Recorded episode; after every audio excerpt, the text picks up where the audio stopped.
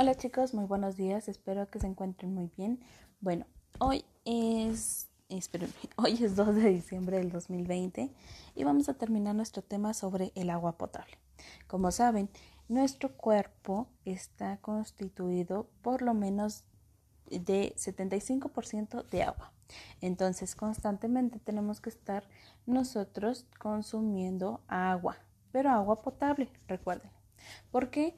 Bueno, porque esta, eh, nuestro cuerpo eh, saca o elimina el agua por diversas maneras, ya sea por el lagrimeo que salen de nuestros ojos, por la sudoración que sale también de todo nuestro cuerpo, por la saliva, entonces estamos gastando constantemente agua.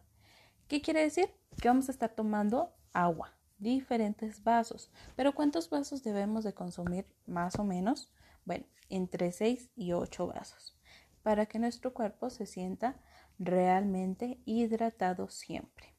Ahora, vamos a realizar en nuestro cuadernillo de trabajo una pequeña actividad, la cual dice, colorea los vasos que debemos de consumir diariamente para poder llevar una vida saludable. Si no recuerdan, pueden regresarse eh, tantito el audio y lo van a escuchar. Bueno, ahí les mandé varios vasitos. Ustedes van a tener que colorear solo los que tengamos que tomar. Les dije dos cantidades. Elijan, no importa, cualquiera de las dos. Y la siguiente actividad, de manera muy honesta, ustedes van a tener que colorear los que realmente toman al día.